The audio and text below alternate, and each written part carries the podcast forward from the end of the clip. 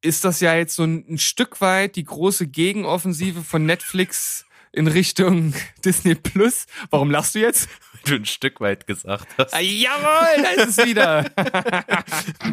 Hallo, hier ist Berg. Und hier ist Steven.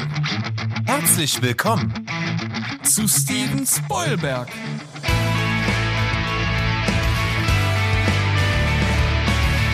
Steven Spoilberg.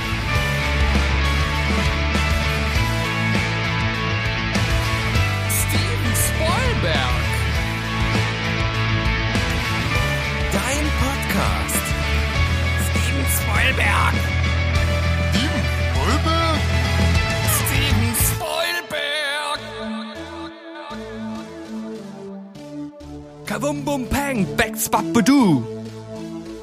Das war der dynamischste Einstieg aller Zeiten in eine Steven Spoilberg Folge. Ich bin Steven und auf der anderen Seite sitzt Bergelicious Berg. Berg, wie geht's so dir heute? ist das. Was? Du wolltest gerade fragen, wie es mir geht? ja. Wir haben wieder einfach direkt durcheinander gesprochen. Das ist so ein Chaosstart praktisch. Ja, das ist unsere Spezialität, möchte ich Ja. sagen. Mir geht's wirklich gut. Ich hab Bock.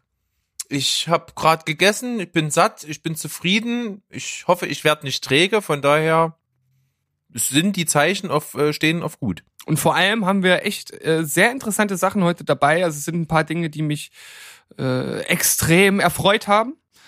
Da werden wir dann gleich äh, drüber sprechen. Und ansonsten bin ich natürlich wie immer bereit. Meine Füße werden durch meine Warmies gewärmt. Und an meiner Seite steht heute kein Frauenwundertee, sondern heute mal ein äh, schöner Hanftee. Ein schöner Hanftee. Schön oh, das ist Hanftee. was Feines. Ja, das ist was richtig ganz Feines. Feines. Ja, Ja, nein, doch. Oh. Das ist ja jetzt, das ist ja jetzt voll der Trend, ne? Also hier in Leipzig ist ja auch so, so wie diese Barbershops äh, sprießen jetzt überall diese Hanfshops aus den Läden. Ist, ist dir das schon aufgefallen? Nein, überhaupt gar nicht. Also äh, Ist das jetzt hier so so zum Superfood erhoben worden oder ja, ja, was? genau. Das sind also alle, all die Sachen, die halt äh, ja keinen der äh, ja keinen Drogenanteil, wenn ich es jetzt mal umgangssprachlich äh, ausdrücken möchte, sozusagen beinhalten, sondern ja nur das geschmackliche und Superfood-Ding, wie du gerade schon gesagt hast. Es gibt einen in der Innenstadt da in dieser Passage ähm, neben P&C gibt's einen Laden und dann gibt's noch äh, irgendwo auf einer größeren Straße, die ich jetzt gerade nicht mehr zuordnen kann. Und ich wette, da werden noch mehr dazu kommen, weil das ist übelst der Trend gerade.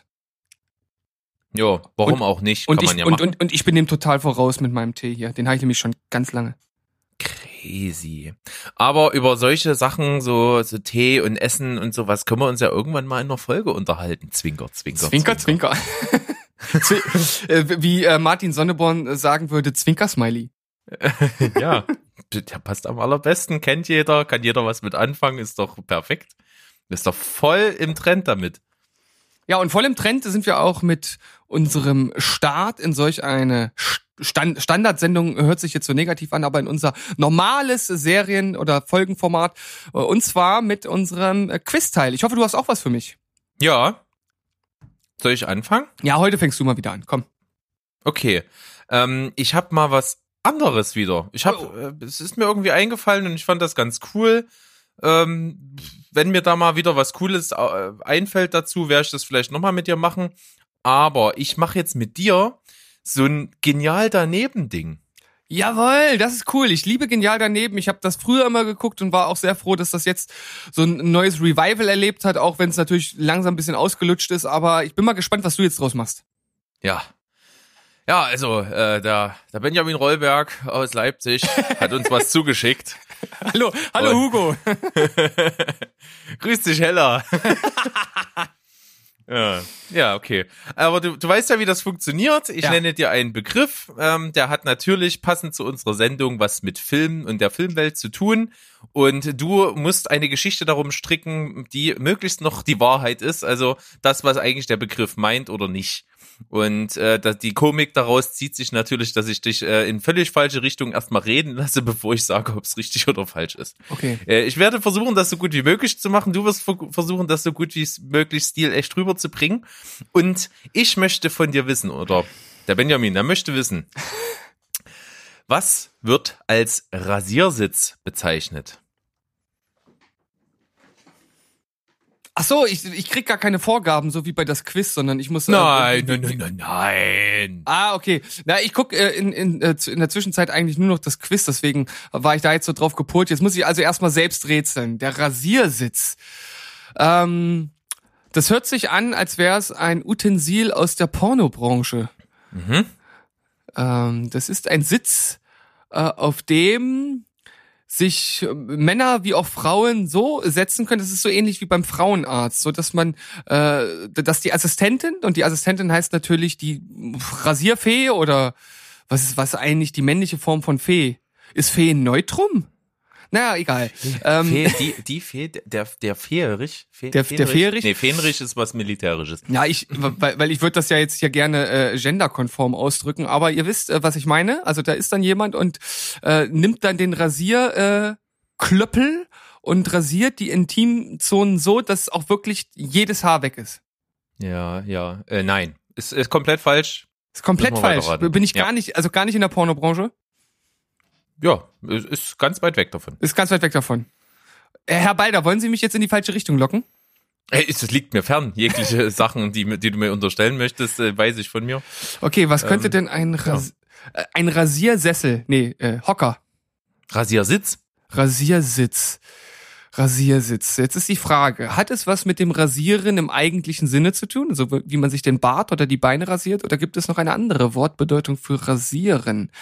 Etwas abrasieren, etwas kürzen. Was könnte man denn noch kürzen? Rasiersitz.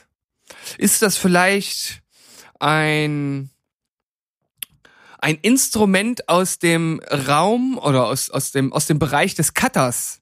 Der muss Nein. irgendwas Nein. Klein wegrasieren, nein.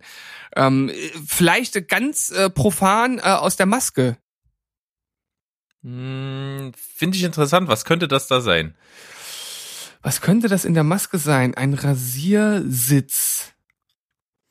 Also Sitz impliziert ja, dass man sich irgendwie draufsetzt, aber manchmal bedeutet das ja auch nicht, dass es der Hintern sein muss. Es könnte ja auch, aber da, da macht es ja keinen Sinn, wenn das Gesicht, dann liegt man ja schon wieder halb, also man sitzt. Oder man, ah, was, was könnte denn der Rasiersitz? Das ist echt schwierig. Mir fällt gerade nicht mehr so, so sonderlich viel Kluges ein und äh, Blödes ehrlich gesagt auch nicht. Ähm, Also ich kann dich schon mal beruhigen, es hat mit der Maske nichts zu tun. ach du Schwein.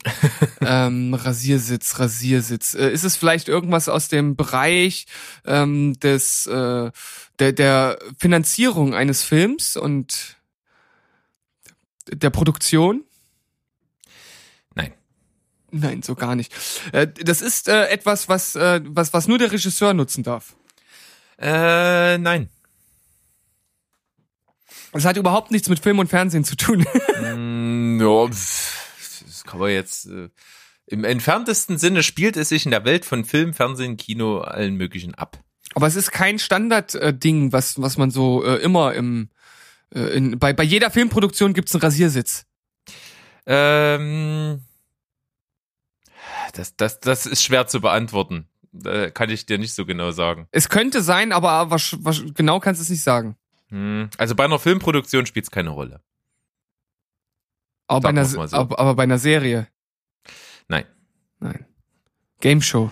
Ähm, ich, was ich dir als Tipp geben kann, Ah, ist, dass es Mann. sich tatsächlich um ein Objekt äh, sich handelt, auf dem man sitzen kann. Rasiersitz. Ohne Scheiß, ich, ich weiß es nicht. Pass auf, ich sag's dir. Als Rasiersitz bezeichnet man die Stühle in einem Kinosaal, die in der ersten Reihe sind. Denn es ist so, wenn man in der ersten Reihe sitzt, dann ist das Kinobild sehr, sehr groß, sodass es nicht in den kompletten Blickbereich des äh, Sitzenden geraten kann. Das heißt, man muss den äh, Kopf nach hinten legen und den äh, kann im, muss im schlimmsten Fall von links nach rechts den Kopf auch neigen. Äh, und durch diese Position und Bewegung kann man darauf das Ganze mit einem Barbiersitz zu vergleichen. Und deswegen sind die ersten Kinosessel, in, also die ersten Ki Reihe Kinosessel, die Rasiersitze. Oh, welcher Spast kam denn auf diese Idee? Ich kann es dir nicht sagen, aber es ist dann doch relativ naheliegend. Ja, pff, ja, ja, okay. Also ich habe natürlich jetzt überhaupt gar nicht in die Richtung gedacht, dass man äh, natürlich auch den ganzen Bereich des Kinos und Anschauens und des Zuschauers mit einbeziehen kann. Ich war sehr versteift auf den Film selbst und die Produktion rundherum. Deswegen hätte ich wahrscheinlich noch ewig rätseln können. Ja, schade, aber an dieser Stelle 500 Euro gehen nach Leipzig zu Benjamin. Überweist du dir die jetzt selbst? Ja, ich freue mich schon drauf. Ja, äh, hast du noch was oder? Nö, ich habe nur das. Reicht ja auch. Reicht ja auch. Na gut. Ja, es ist jetzt kein Erfolgserlebnis, aber trotzdem äh, fand ich das mal ganz witzig. Und wenn mir mal wieder irgendein Begriff oder irgendwas unterkommt, was sich da sehr eignet, dann werde ich das definitiv wieder mit dir machen. Vielleicht haben, hat ja auch einer unserer völlig ähm, spitzfindigen Zuhörer irgendwas. Also schickt mir da gerne was zu. Ich werde Steven rausfordern oder ihr schickt es auch Steven zu und er fordert mich raus, wenn ihr mich quälen wollt. Hm. Äh, wie euch das beliebt. Also ganz, ganz ehrlich, ich fand ja meine Erklärung aus der Pornobranche deutlich besser. Aber gut. auch nicht weniger naheliegend. Gut, dann wechseln wir doch mal zum nächsten Punkt. Und zwar habe ich für dich wieder ein kleines Darstellerkarussell mir Oh ja. ausgesucht. Und äh, da du letztes Mal ja drei Leute rausfinden musst, und das ist schon relativ viel ad hoc, kommen wir jetzt wieder zu einem Film, wo auch tatsächlich, ja, man kann schon sagen, zwei Darsteller wirklich im Vordergrund stehen. Und äh, ich glaube, da macht es auch äußerst äh, Spaß, sich andere zu überlegen. Und es ist aber auch nicht so ganz einfach, weil beide das äußerst hervorragend gemacht haben. Ähm, und gerade für den Hellhäutigen der beide, der beiden ist es sehr interessant, weil er eigentlich kein sonderlich guter Schauspieler ist, wie ich finde, oder auch sonst gar nicht so gute Filme produziert hat. Zumindest nicht so einen guten Film wie diesen. Denn es handelt sich um Die Verurteilten. Oh, Tim Robbins und Morgan Freeman. Genau. Also Es ist Berg, witzig, ich habe heute gerade erst was über den Film gelesen und zwar, dass ja in der Geschichte von Stephen King, auf den dieser Film basiert, ist ja der von Morgan Freeman äh, gespielte Charakter Red ein äh, auch ein hellhäutiger Ire mit angegrauten roten Haar. tatsächlich, ich habe ich hab die Kurzgeschichte sogar mal gelesen. Ist schon ein bisschen her, aber ich kann mich da gar nicht mehr dran erinnern. Hm. Habe ich heute erst gelesen, witzig. Okay, äh, wir haben also Morgan Freeman als ja den den äh, inoffiziellen Knastboss Red und äh, Tim Robbins als oh Gott, weiß gar nicht, wie sein Charakter heißt, ähm, Andy Andy- DeFreeze, ne? Ja, Genau. Fantastischer Film. Vollkommen zu Recht auf Platz eins der besten Filme auf IMDb. Ähm, okay.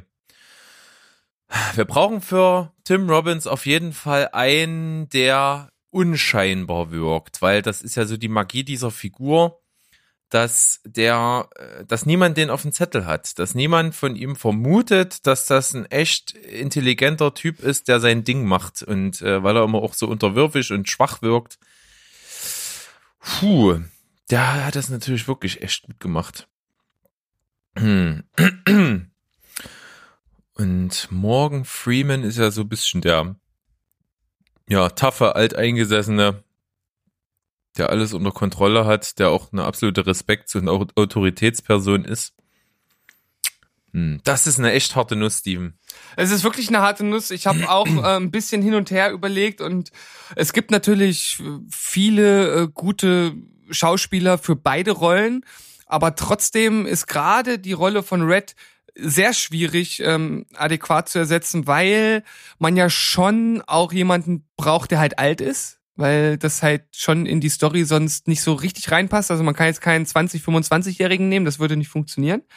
Und es gibt halt in so in dieser Altersliga von Morgan Freeman gibt es eigentlich eig- eigentlich niemanden so wirklich. Also ich habe schon mal für die Rolle von Red habe ich einen guten Vorschlag. Der gefällt mir eigentlich ziemlich gut, weil ich den von seiner Ausstrahlung äh, auf der einen Seite seine sehr ruhige, gelassene Art, was da echt eigentlich passt und trotzdem aber diese diese Weisheit, Erfahrung und Angesehenheit mit rüberbringt. Und zwar äh, Jeffrey Wright, der heißt doch so aus aus Westworld.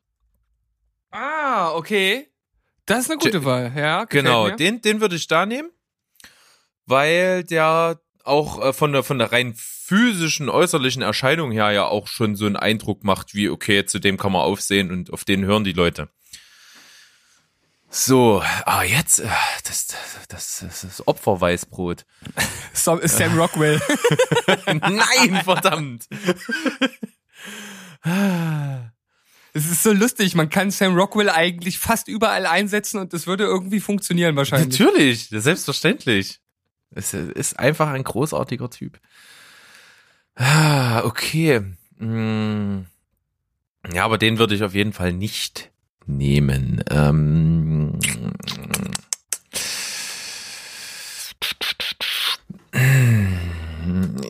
nee, nee, nee, nee, warte. Soll ich, soll ich dir was sagen, wie, wie ich's mache? Ich, ich werde die, äh, die Hautfarben der Charaktere umdrehen. Äh, Bei deinen? Ja. Ja. ja. Auch nicht schlecht. Kann man auch machen. Ähm, ah, das ist so schwierig, für den was Adäquates zu finden, weil der trägt ja auch einfach mal weite Teile des Films. Ähm,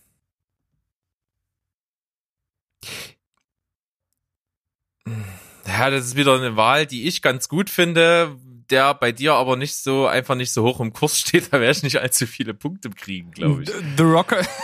Äh, nee, das würde ja bei mir nicht hoch im Kurs stehen, aber Oh, oh, ähm, ja, das stimmt, aber es wäre lustig. mh, ich, ah, ich traue ihm das zu und ich finde ihn unscheinbar genug und trotzdem kann der, äh, kaufe ich ihm ab, dass es ein Typ ist, der äh, so, so stille Wasser sind tief, also der so wirklich das Ding im Hintergrund für sich entscheiden kann. Ja, los. Ähm, ich nehme Paul Dano. ja. Auch wenn er ein bisschen jung ist, Ja. aber ein bisschen älter und dann da reinsetzen. Jetzt muss ich noch mal ganz kurz nachfragen. Sag mir noch mal, wo der so mitgespielt hat. Äh, The Prisoners. Ähm, Ah ja, okay, ja, ja, ich hab's wieder. Hm? Okay. Dem Ja, traue ich das zu. Der wirkt halt relativ unscheinbar, kann aber halt auch äh, schon irgendwie einen intelligenten Typen mimen. ja, okay, das ist äh, das ist eine ungewöhnliche Wahl. Das äh, kann ich tatsächlich, weil ich den Schauspieler auch gar nicht so gut kenne, jetzt äh, von der Bewertung her relativ schwer einschätzen. Er ist natürlich ein bisschen jung.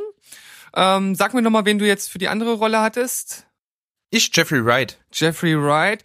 Die Rolle, also die finde ich, das, das ist eine exzellente Wahl. Also da würde ich dir äh, für diese äh, Besetzung, vor allem weil es auch so schwierig ist, da würde ich dir eine 10 von 10 geben, weil ich wirklich überhaupt nicht dran gedacht habe und denke, dass er eine, äh, dass das von ihm auch noch viel kommen wird, dass man noch einige Filme mit ihm sehen wird, dass das, dass er noch eine großartige Karriere vor sich hat und der würde super da reinpassen. Äh, bei Paul Dano bin ich jetzt nicht ganz so überzeugt.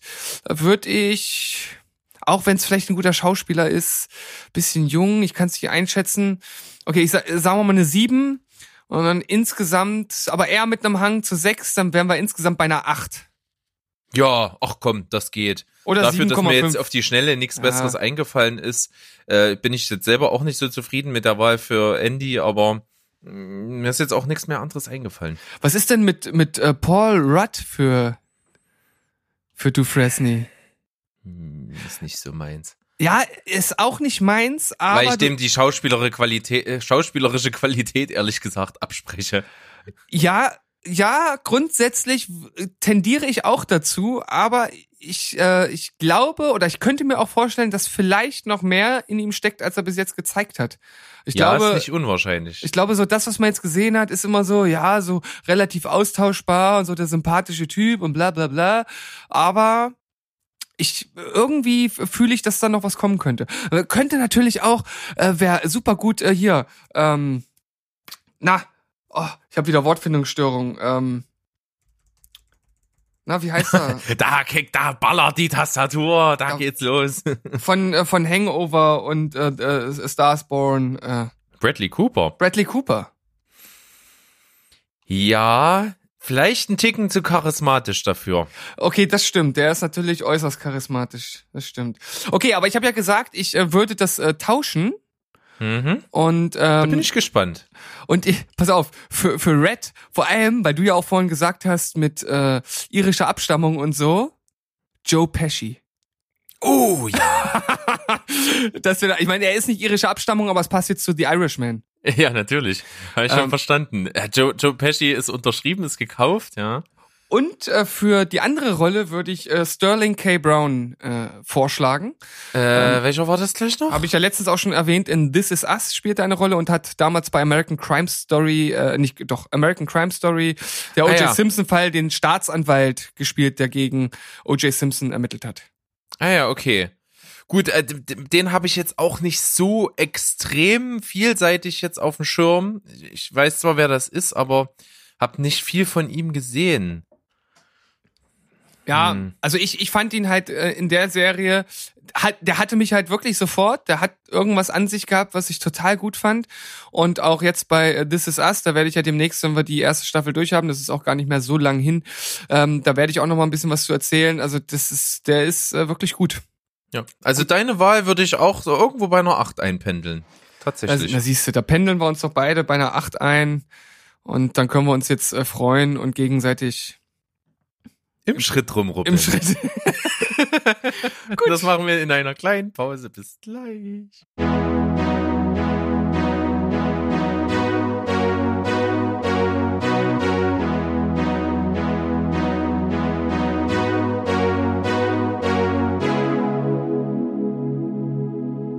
So, jetzt sind wir aus einer sehr entspannten Pause zurück.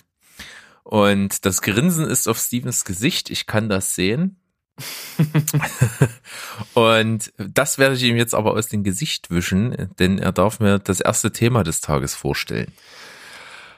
Ja, äh, das neue Jahr ist ja noch gar nicht so alt, aber es gibt auf jeden Fall schon einen sehr tragischen Todesfall zu betrauern. Und zwar Terry Jones, einer der Stamm, eines der Stammmitglieder der Monty Python Gruppe ist von uns gegangen. Und äh, ich denke, jeder, der irgendwie etwas einen etwas größeren cineastischen Anspruch hat, der hat irgendwann schon mal zumindest was von Monty Python gehört, wenn nicht die beiden größten Filme Ritter der Kokosnuss und auch ähm, äh, das Leben des Brian gesehen und auch lieben, kennengelernt. Der Sinn des Lebens vielleicht noch mit Abstrichen. Ich weiß, da bist du ja nicht so ganz der Fan von. Boah, ist das widerwärtig. Erober ein Minzplättchen bitte. Boah, das, ey, das ist, Und ein Eimer. ich finde, das überspannt etwas den guten Geschmack, aber okay. Ja, ja so äh, okay. gewollt. Es ist auf jeden Fall, äh, finde ich auch nicht der beste Film, aber letzten Endes ist es jetzt einfach schade. Ich meine, gut, es, es sind natürlich auch einfach, muss man sagen, jetzt auch schon relativ alte Menschen. Ähm, kommen alle in so ein Alter, wo, wo es einen dann halt auch mal holen kann. Das ist immer tragisch und das ist schade. Und die, in diesem Fall hat es äh, Terry Jones getroffen. Ja, so ist es. Ähm, der Rest des Casts ist ja, glaube ich, noch vollständig da, wenn mich nicht alles täuscht. Ähm, aber dieser hier, der bei, bei das Leben des Brian die Mutter gespielt hat. Ja. Also wenn man ihn jetzt mal zuordnen möchte von dem Team um diese Truppe, das ist schon äh, große Kunst gewesen. Ich sag mal, hat auch seine Spuren in der Filmwelt ohne Zweifel hinterlassen. Ähm, auch wenn nach heutigen Sichtspunkten das Ganze wahrscheinlich nicht mehr funktionieren würde, wenn es jetzt rauskäme erst, weil einfach die Zeit nicht da ist für, für diese Art von Humor. Aber damals halt wirklich, wirklich gut angekommen und ich muss auch sagen, äh, vor allen Dingen das Leben des Brian hat bei mir total gezündet, äh, als ich den auch wirklich viel, viel später erst gesehen habe. Also den habe ich auch nicht, äh, wie du wahrscheinlich, äh, erst schon irgendwie als Teenager oder sowas gesehen, sondern ich habe es halt erst viel später und da fand ich ihn trotzdem gut. Ja, äh, bei mir war es ja genau umgekehrt. Ich habe zuerst Ritter der Kokosnuss gesehen und ich habe den au- auch relativ früh gesehen. Eigentlich so früh, dass ich den den den eigentlichen Kern des Humors noch gar nicht so richtig verstanden habe. Aber äh, gerade diese Szene und der, und der Kampf gegen den schwarzen Ritter, ich weiß, das ist einfach, das hat sich so eingebrannt in mein Gehirn damals. Und auch diese andere Szene, das Kampf gegen äh, der Kampf gegen das Killerkaninchen und äh, die- überhaupt diese ganze Suche nach dem Gral und und na hier der, der äh, wir sind die Ritter, die immer nie sagen, nie, nie, nie Was, die Ritter vom nassen Knie? vom nassen Knie. Wir sind jetzt nicht mehr die Ritter, die immer nie sagen, wir sagen jetzt Ecki, Ecki, Ecki, Ecki, Patang. Ja, Ja, das ist schon äh, das ist- richtig, richtig baller. Das ist Aber- Baller-Baller-Humor, aber trotzdem auch auf einem recht äh, hohen Niveau. Also etwas, wo man schon auch teilweise einen Wortwitz drin hat, der halt nicht, äh, ich, ich sag mal, ist das jetzt böse, wenn ich sage, der durchschnittliche Mario Barth äh, Fan versteht die Witze nicht? Ja, nee, ist okay. Ist okay, ne? würde ich jetzt mal verhaupt, äh, würde ich jetzt mal verhaupten, behaupten. Ähm, ja, und deshalb ist bei mir einfach dieser Film extrem ins Gedächtnis eingebrannt. Ich liebe den. Erst danach kam das Leben des Brian und auch dort gibt es Szenen, die ich extrem gut fand, aber insgesamt bin ich tatsächlich Team Ritter der Kokosnuss. Ja, das haben wir ja schon mal ausgewertet, vor allen Dingen äh, in unserer aller, allerersten Folge, als es um unsere Lieblingsfilme ging, denn der, die Ritter der Kokosnuss war da bei dir vertreten in den Top 5. Und von daher ist das eine Diskussion, die wir ganz am Anfang schon klargestellt haben, welche Lager wir vertreten. Ja. Aber nichtsdestotrotz, egal ob die Ritter der Kokosnuss, das Leben des Brian, der Sinn des Lebens oder was auch immer noch aus dieser Feder gekommen ist, wir äh, ja verabschieden den guten Terry Jones in die ewigen Jagdgründe der Filmwelt und ja, hoffen, ihm geht's dort gut. Ruhe in Frieden. Ja, von diesem recht niveauvollen Humor wenden wir uns doch ein, einfach mal dem niveaulosen Humor, Humor zu. Wobei man kann auch sagen, äh, so ein gewisser, ein, ein, ein gewisser Anspruch, ein, ein Ja, so eine, so eine gesellschaftskritische Brisanz und eine sozialkritische Aktualität, es schwingt da immer mit. Find, findest du? Na, ich finde, er hat auf jeden Fall einen sehr eigenen Kern, der Humor. Also es ist nicht nur so, dass man einfach irgendwie niveaulos sein möchte, sondern man versucht das schon äh, pointiert rüberzubringen. Vielleicht will der ein oder andere das nicht wahrhaben und äh, ich kann auch verstehen, wenn man das überhaupt gar nicht lustig findet, weil es halt einfach sehr speziell ist. Aber wir reden vom Kaltmacher. Also äh, der dritte Teil ist jetzt rausgekommen und das Ganze kommt ja von Elsterglanz, ne? wenn mich nicht alles täuscht. Richtig, genau. Und persifliert, auch wie in den ersten beiden Teilen, äh, den Film 300. Und ich muss sagen, der Film eignet sich wirklich gut. Also jedes Mal, wenn ich diese, Synchro äh, diese, diese Synchronisation sehe, denke ich mir, Alter, wie ist diese Optik und das Schauspiel in den Film? Weil Gerard Butler sieht halt ständig so aus, als hätte er gerade seinen Kumpels irgendwie einen dreckigen Witz erzählt. Er hat so ein schmieriges Grinsen andauernd auf dem Gesicht. Ja. Das, äh, das, das eignet sich so gut zum, äh, ja, zum Synchronisieren und zum Verarschen. Ja, vor allem, äh, was mir halt auch aufgefallen ist, als ich jetzt den dritten Teil gesehen habe, da gibt's unter anderem die Szene, wo halt Leonidas vor Xerxes das erste Mal steht und die sich halt begegnen und dann halt mit dieser blöden Synchronisation und diesen Soundeffekten sieht das halt total lächerlich aus, wie Xerxes da oben so aufgepumpt steht und die Arme so ein bisschen zur Seite, als wenn er Rasierklingen unter den Achseln hätte und es wirkt alles äh, durch diese Synchro etwas lächerlich und dann kommen natürlich da diese diese, äh, ja, ich, ich sag mal, aus dem, aus dem unteren Milieu stammende äh, Sprache, die dann aber das Ganze auch, auch irgendwo ganz lustig persifliert, äh, dann äh, ja extrem lustig rüber. Ja, und das Coole ist, in der Szene kurz davor, äh, sagt er, ja, ich gehe mal hier zu Ronnys Nachbarn. Das habe ich gehört, der fährt mit einer Treppe durch die Gegend. Und ich dachte mir, hä, was will denn der? Ist es, wie doof ist das denn? Und dann kommt diese Szene, an die ich mich nicht mehr erinnern konnte, wie der wirklich dort auf dieser riesengroßen Treppe durch die Gegend getragen wird. Ich musste erst mal da extrem feiern. Das fand ich super lustig. Und dann halt die Sprüche zum Teil. Da waren so Ja. gute Sachen wieder. Der sagt, ich drehe mich jetzt mal um und da kannst du mir auf den Kopf gucken. Ich halte mit nämlich Läuse, glaube ich. ja, genau. Und, dann- und dann steht da wirklich Xerxes und guckt ihm auf den Kopf und fässt ihn auch so ein bisschen auf die Schultern. Also das ist schon. Ja, das passt echt gut. Und äh, da, ne, da ist eine Schraube, genau. War mal eine Spanplatte angeschraubt. Ich in den Flitzeböchen, weil mein Helm in der Werkstatt war. Also wirklich an, an, an Idiotie kaum noch zu übertreffen, aber es ist halt wirklich genau mein Humor. Ich fand die anderen Teile schon echt überragend gut. Man erfährt endlich mehr zu der Figur des Ronny und äh, das ist sehr schön, das gefällt mir. Also wer da Fan ist, dritte Teil ist draußen, findet ihr bei YouTube. Und, Und im ich- Skript. Und im Skript natürlich, genau. Und ich finde, das ist auch diese Art von Humor, die bei mir jetzt mittlerweile auch schon zündet, wenn ich mir das angucke, aber danach mit anderen drüber zu sprechen und das nochmal nachzumachen, macht's noch viel besser. Das stimmt, ja. Schön. Ähm, dann kommen wir noch zu einem nächsten Thema und zwar äh, ist das gar nicht so mein Metier. Und du hast mir das rübergeschickt, es handelt sich um ein Video, du wirst es gleich erläutern. Und ich habe mir das angeguckt und das ist so extrem gut und vor allen Dingen halt aus analysierender Sicht total gut.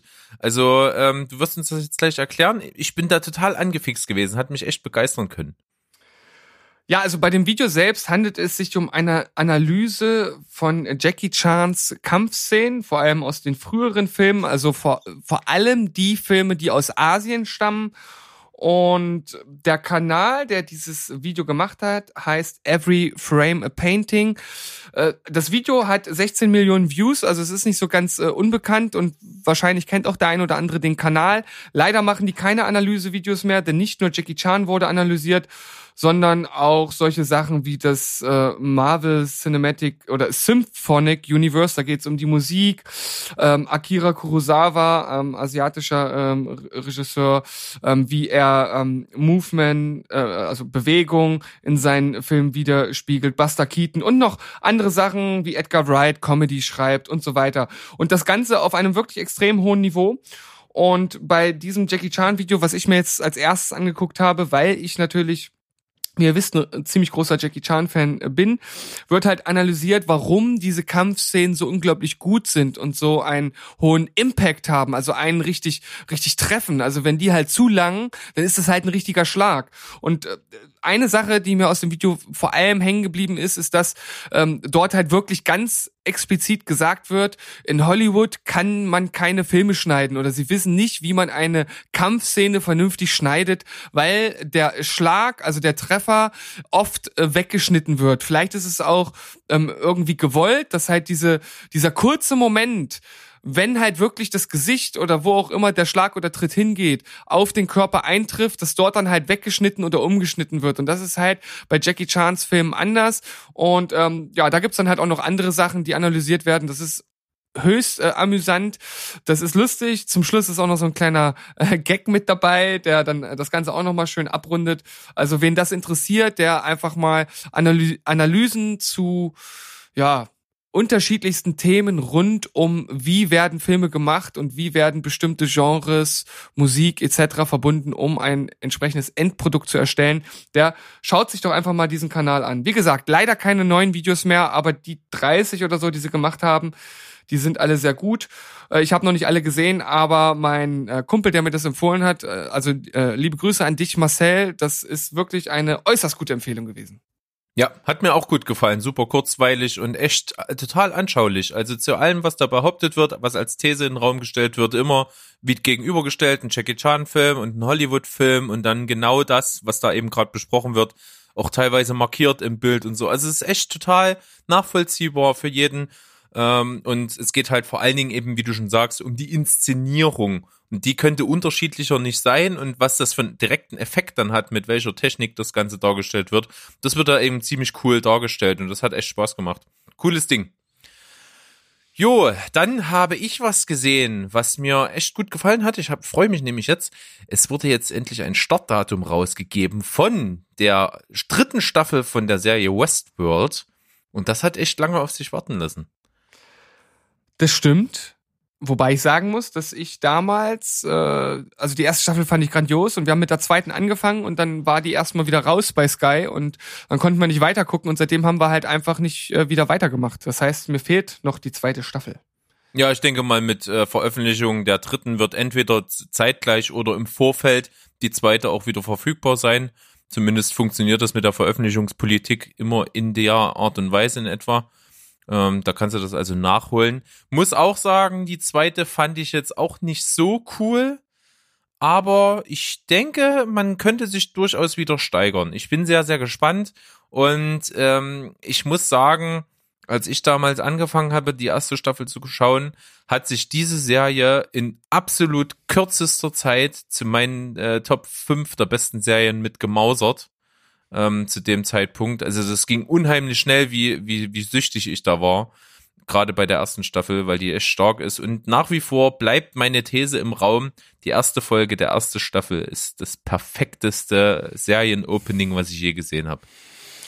Ja, also diese Folge war wirklich äh, äußerst grandios. Sie hat ja auch wirklich einen äh, super Abschluss mit dieser äh, Szene zum Schluss und ja, kann ich nicht viel mehr zu sagen, außer du triffst den Nagel auf den Kopf, lieber Berg. Jawohl, ja. Wir schweben heute hier richtig gut durch die Themen. Dann können wir eigentlich gleich mal zum nächsten mit rüberschwippern. Ach so, das, äh, das, das Datum der Veröffentlichung ist übrigens der 15. März. Das ist gar nicht mehr so lang hin. Nee. Da müssen wir noch alles, was jetzt hier noch offen ist an, an Filmen und Serien hier schon weggucken, damit wir wieder freie Kapazitäten haben. Ja, das nächste, das ist etwas, was mir, äh, ja, als es angekündigt wurde, hatte Berg mich darauf aufmerksam gemacht, dann ist das komplett aus meinem Kopf rausge ja, rausgefallen. Ich habe das nicht mehr verfolgt, ich habe auch keine News, die irgendwie mal so eingestreut wurde, mitbekommen und zack, in zwei Wochen oder so geht die Serie online. Es handelt sich um Lock and Key. Es ist eine Verfilmung eines Comics äh, geschrieben. Also Autor äh, des Ganzen ist äh, einer der Söhne von Stephen King. Ähm, oh, fällt jetzt der Vorname ad hoc nicht ein. Der das Ganze geschrieben hat, äh, total im Vibe seines Vaters das Ganze.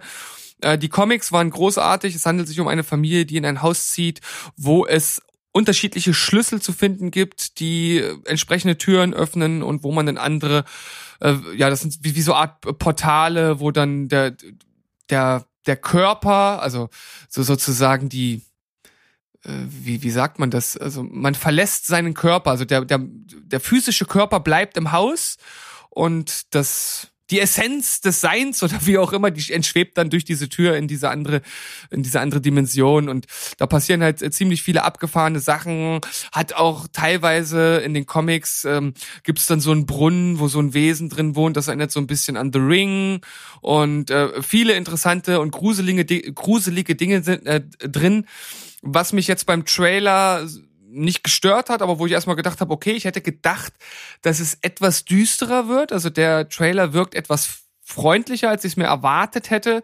Zum Schluss gibt es zwar auch den ein oder anderen etwas blutigen Shot, aber so insgesamt sah es eher so PG 12 aus und ich hätte mir eher so ein 16er, 18er Rating gewünscht oder 16er wäre wahrscheinlich sinnvoll für die Serie. Aber mal gucken, ich bin trotzdem Feuer und Flamme und bin gespannt, was draus gemacht wird. Ja, warum auch nicht? Ich habe mir das eben, wie du schon gesagt hast, gemerkt, dass du äh, von dem Comic sehr, sehr angetan warst äh, zu dem Zeitpunkt und deswegen habe ich dir das auch gleich rübergeschickt, äh, obgleich ich selber mich noch gar nicht so wirklich damit befasst habe. Ich habe einfach nur mir gemerkt, ah ja, ja, Lock and Key fand Steven gut. Ja, aber das ist ja schon ein Qualitätsmal, an das es sich zu halten gilt. Äh, gilt. Also, Was fand Steven gut? ja, ja, natürlich. St Steven approved. Steven approved. Wir sollten so, so einen Stempel, so approved by Steven und dann approved by Berg. Und wenn es approved by Steven and Berg, das ist dann so der große Megastempel. Ja, okay. Lass uns das mal basteln. Merchandise-Idee, hä? Ja, entweder das oder zumindest in die Folge akustisch einfügen. Ja, das wäre natürlich geil. Das könnte man mal machen. Ja, Ja, das. gute, vielleicht, gute Idee. vielleicht hat es an der Stelle hier schon stattgefunden. Wir wissen es nicht, was du im, Oh. im, im Post-Editing machst. Oh, jetzt, jetzt setzt du mich unter Druck, du kleines Schweinchen. ja, warum auch nicht? Muss, muss ja, äh, aus dir, das ist ja so das Ding. Ähm, du bist genau wie ich, ein ziemlich faules Schwein. Aber Ja. wenn man was aus dir rauskitzelt, dann äh, läufst du zur Höchstform auf. Ja, ja, das stimmt. Ich bin tatsächlich äh, ein sehr harter Prokrastinierer, egal äh, in welchem Bereich, ob das Sachen sind, die mir Spaß machen oder die ich machen muss. Ähm, irgendwie mache ich es immer erst dann, wenn die Zeit äh, ziemlich knapp wird, aber äh, wie heißt es doch so schön in, in so typischen Glückskeks-Sprüchen, äh, nur unter Druck können Diamanten entstehen. Also Ja, herzlich willkommen zum Lebensratgeber Steven Spoilberg. Wir haben die Weisheiten, die niemand braucht, die alle wollen, aber niemand braucht. genau. Äh, und ja, finde ich gut. Locken Key, werden wir mal reingucken. Du wirst dir sicherlich reinziehen und wenn du das dann wirklich äh, richtig abfeierst, dann riskiere ich auch mal einen Blick. Und warum nicht? Aber ich werde relativ abgelenkt sein wohl, denn es gibt demnächst bei Netflix sehr, sehr viel zu schauen. Ja, es gibt sehr viel zu schauen und als ich das gesehen habe, habe ich eigentlich nicht nur einen Freudensprung gemacht, sondern doppelten Salto rückwärts. Also es ist für mich tatsächlich eine der größten und besten Ankündigen, äh, Ankündigungen ever. Netflix hat es tatsächlich geschafft, als erster Streamingdienst im Grunde genommen bis auf einen Film, das ist ein bisschen schade, aber es sind ja immerhin noch 20 andere, ähm, alle Filme von Studio Ghibli zu bekommen. Das ist der Wahnsinn. Ja, ich habe es auch gelesen ähm, und wir haben uns es im Prinzip unabhängig voneinander zugeschickt. Das ist natürlich echt abgefahren. Äh, ich habe selber noch wirklich noch keine Gelegenheit gehabt, da so einen Film mal zu schauen von Ghibli. Aber ich bin sehr gespannt. Es ist wirklich, also gerade auch wenn ich mir so die IMDB-Liste der besten Filme anschaue, da sind so viele davon dort zu vertreten. Das macht einen schon hellhörig und es ist eben unglaublich beliebt. Die Fangemeinden sind riesig. Es gibt tonnenweise Fanart im Internet. Also das ist ein popkulturelles Ding, wo man schlecht dran vorbeikommt, auf filmischer Ebene schon gar nicht.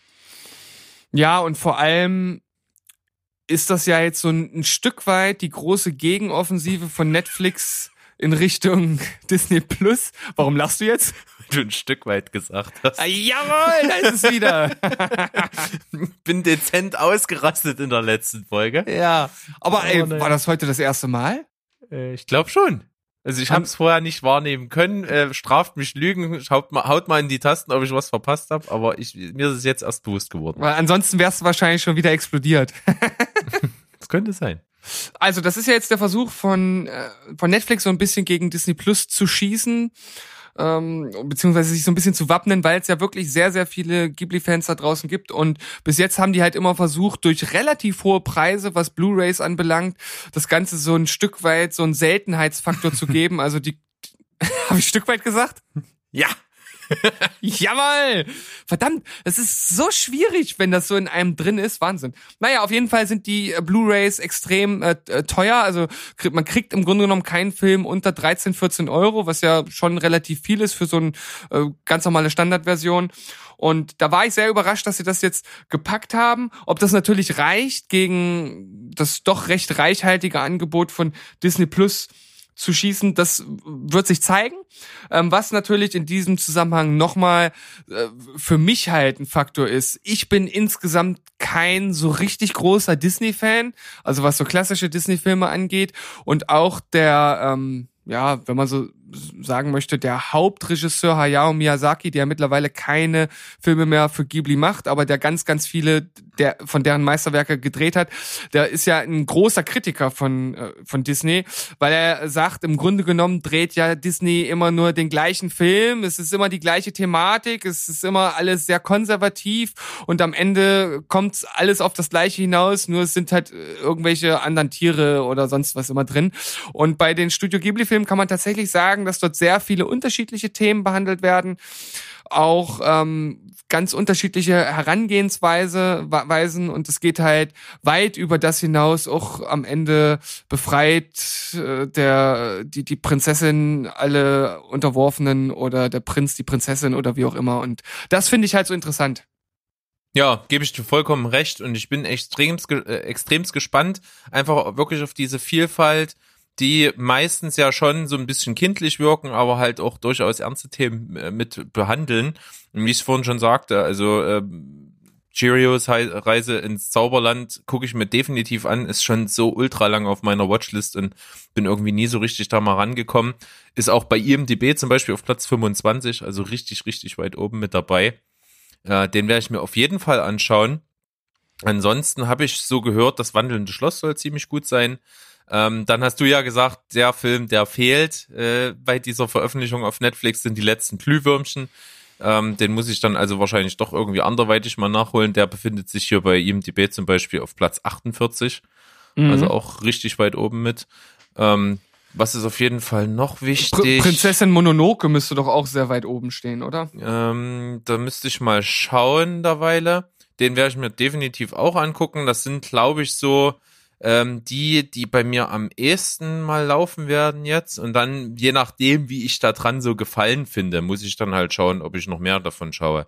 Weil ich sag mal, rein optisch ist es nicht mein Ding. Das, also so dieses, dieser, dieser äh, Stil, dieser Zeichenstil und so, das ist nicht unbedingt meins, aber wenn da eine geile Story dahinter steckt und das eben gut inszeniert ist und äh, mit äh, ja entsprechender äh, Emotion auch, glaube ich, kann mir das echt gut gefallen. Ja, also es gibt halt schon ein paar Ghibli-Filme, wo man sagen muss, äh, als, als wirklich richtiger Fa äh, Filmfan, der auch viel und breit guckt, sollte man wenn man die Möglichkeit hat, äh, das zumindest mal probieren, sich die anzugucken. Also Prinzessin Mononoke war ja auch ähm, bis Your Name kam, wenn ich das jetzt richtig in Erinnerung habe, der erfolgreichste japanische Film aller Zeiten. Und wenn man jetzt mal auf Movie Pilot schaut, Neusikae, Prin äh, Prinzessin aus dem Tal der Winde, der ist von 1984, hatte damals schon eine Öko-Botschaft, die wahrscheinlich heute noch genauso äh, brisant und, und wichtig ist, wie sie es damals auch schon war, hat bei Movie Pilot eine Durchschnittswertung von 7,8. Das ist also auch äh, schon extrem gut. Besser als zum Beispiel Chihiros Reise ins Zauberland, 7,6 und Prinzessin Mononoke hat 7,7. Also das ist vielleicht auch eine Sache, die du dir mit auf deinen Zettel schreiben kannst. Ja. Und Prinzessin Mononoke ist Platz 71 übrigens. ja, also auch unter den Top 100. Äh, Wir sehen, das sind also relevante Filme auf jeden Fall.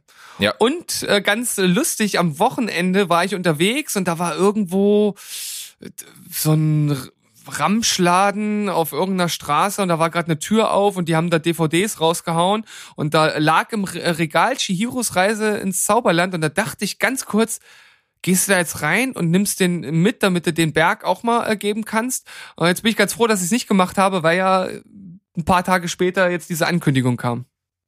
Du kleiner Sparfuchs, Mensch. Das Ja. wäre doch so eine persönliche, schöne Geste gewesen, Mensch. Das stimmt, aber Guck ich an. bin halt, Aber ja, es ist bin, der Gedanke, ich bin, ich bin der zählt. Pfennigfuchser. Aber es ist der Gedanke, der zählt. Warum auch nicht? Ja, schön. Super. Also da können wir uns freuen. Das wird bei Netflix auf jeden Fall gestaffelt veröffentlicht werden. Das heißt, der erste Schwung an Filmen kommt am 1. Februar, dann am 1. März der nächste und am 1. April der letzte Schwung. Ja. Ja. Und da kann man, sage ich mal, dann erstmal die abarbeiten, die da immer so zu dem Datum veröffentlicht hat, man äh, Monat Zeit. Also ich werde auf jeden Fall alle Filme noch einmal schauen, die veröffentlicht werden. Echt? Ja, Ja, ja. das ist mal eine Aufgabe. Je Ja. nachdem, wie sie mir gefallen, äh, mache ich das ja vielleicht auch. Mal gucken. Also ich hatte ja ein paar schon mal gesehen und ich kann mich immer, weil es auch schon länger her ist, nicht erinnern, ob ich das Schloss im Himmel oder das wandelnde Schloss gesehen habe, weil es klingt halt natürlich schon irgendwie ein bisschen ähnlich vom Titel. Kikis kleiner Lieferservice hatte ich auch schon mal gesehen. Das ist so auch ein relativ äh, guter Film. Und ja, ich, ich bin halt wirklich, wirklich gespannt, weil ein paar von den Klassikern ja noch fehlen. Also ich, ich bin wirklich heiß wie Frittenfett. Oh ja. Ich habe auf jeden Fall so rein popkulturell höre ich immer wieder äh, von mein Nachbar Totoro. Ja, das, also stimmt. Der das ist, auch so, sehr, ja. sehr verbreitet, vom, äh, zumindest vom Namen her. Und optisch habe ich da auch dieses, so ein, so ein, so ein hasenähnliches dickes Tier vor Augen. ähm, das, das sieht man sehr, sehr oft. Ja, Steven, wir haben wirklich einen bunten Blumenstrauß an Themen heute gehabt, die wir doch recht fluffig schnell abarbeiten konnten. Und ich glaube, das ist für diese Folge einfach mal genug. Ja, ich denke auch. War diesmal kein Riesenthema dabei, dafür aber viele kleine Sachen, viele interessante Sachen, die also zumindest für uns interessant sind. Ich hoffe, für euch war es auch interessant. Wir konnten euch da die eine oder andere Sache mitgeben. Und ja, dann bleibt uns am Ende dieser Folge eigentlich nichts anderes zu sagen, außer Tschüss, ciao und goodbye. Guckt mal in die Ghibli-Filme rein. Word. Tschüss, bis nächste Woche. Tschüss.